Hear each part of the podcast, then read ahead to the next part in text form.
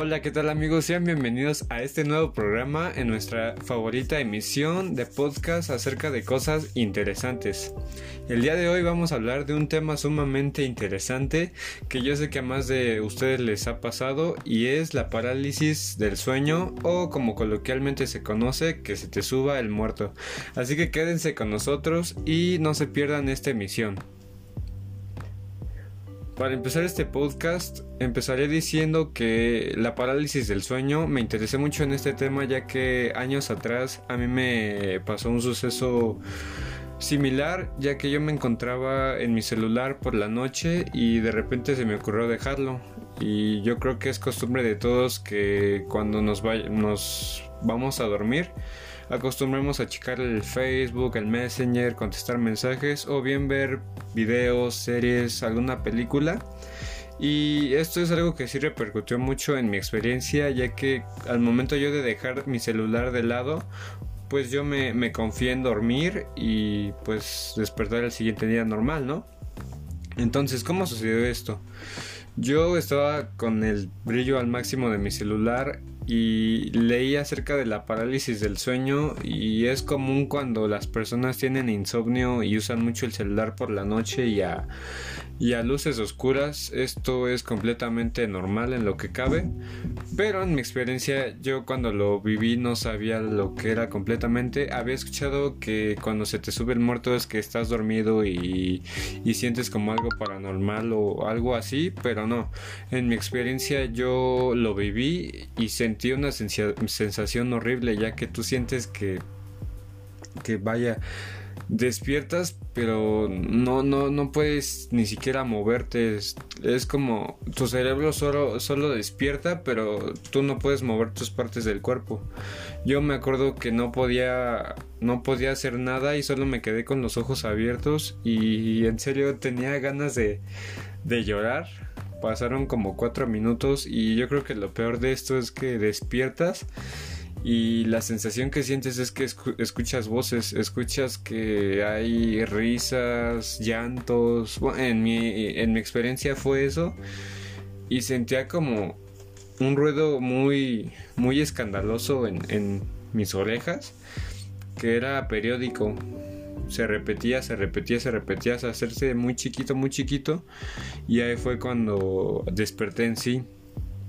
Y ya informándome acerca del tema, conocí que, que es algo que es completamente normal en nuestro cuerpo en ciertas veces, ya que existe un cierto síndrome que más adelante hablaremos de eso.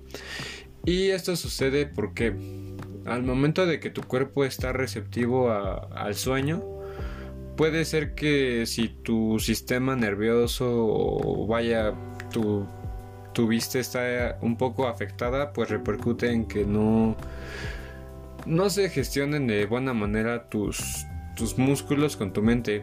Es decir, puede ser que, que, tus músculos estén dormidos, pero tu mente sigue activa. ¿Y esto por qué? Porque ya ha sufrido alteraciones pasadas que lo han hecho tener ese estímulo, por ejemplo con el celular, cuando la gente usa mucho el celular, pues el cerebro no, no descansa y no le damos ese tiempo a las neuronas para, para que puedan relajarse, eh, a nuestro cuerpo en cierta parte de descansar, a no forzar la vista. Entonces esto repercute en que tengamos trastornos de sueño. Hay muchos más aparte de, de ese que les estoy mencionando que es la parálisis, pero en sí lo que yo quiero llegar a decirte es que cuando nosotros dormimos y nuestro cerebro sigue muy muy activo o muy desgastado durante el día, pues tendremos estos estos episodios que tal vez no son irrelevantes para algunos, pero para muchos que no conocen acerca del tema como me pasó a mí en su tiempo, pues sí te van a sacar mucho de onda. Entonces, cuando yo yo me informé acerca de esto, pues supe que primero la mente no termina de descansar y no, no llega a ese estado de relajación que los músculos sí. Tal vez puede que mis brazos y mis piernas yo ya las sienta dormidas, pero al momento de que yo despierte de cierta manera, pues mi mente va a seguir despierta, pero mis músculos ya han estado relajados.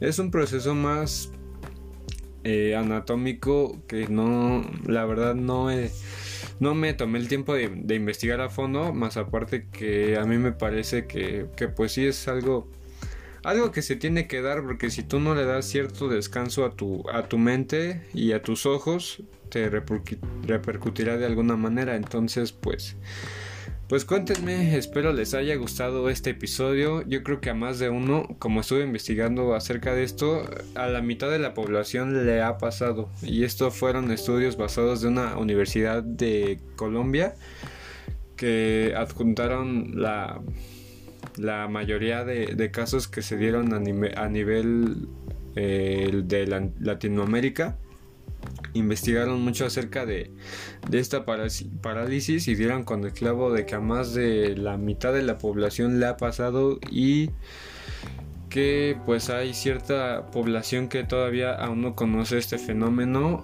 y lo peor es que si no se trata con medicamento o tal vez si no se llega a a tener en cuenta para, para poder evitarlo, pues sí puede llegar a ser una enfermedad. Conocí en internet muchos casos que, que pues la gente tiene estos trastornos que no son para nada bonitos más de tres veces por semana, puede ser que diario, o gente que toma incluso antibióticos que los hacen dormir y que esto los relaja.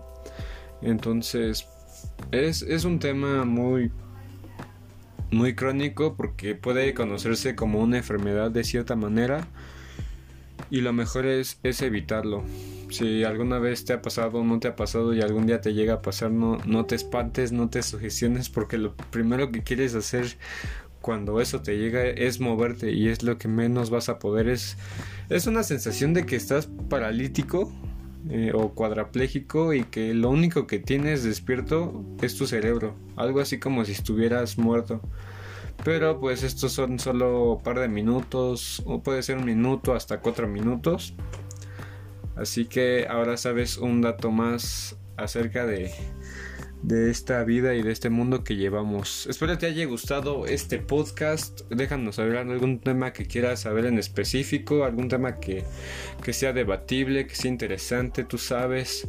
Eh, espero seguirles dejando más datos interesantes, más sucesos que impactan el mundo globalmente y nos vemos.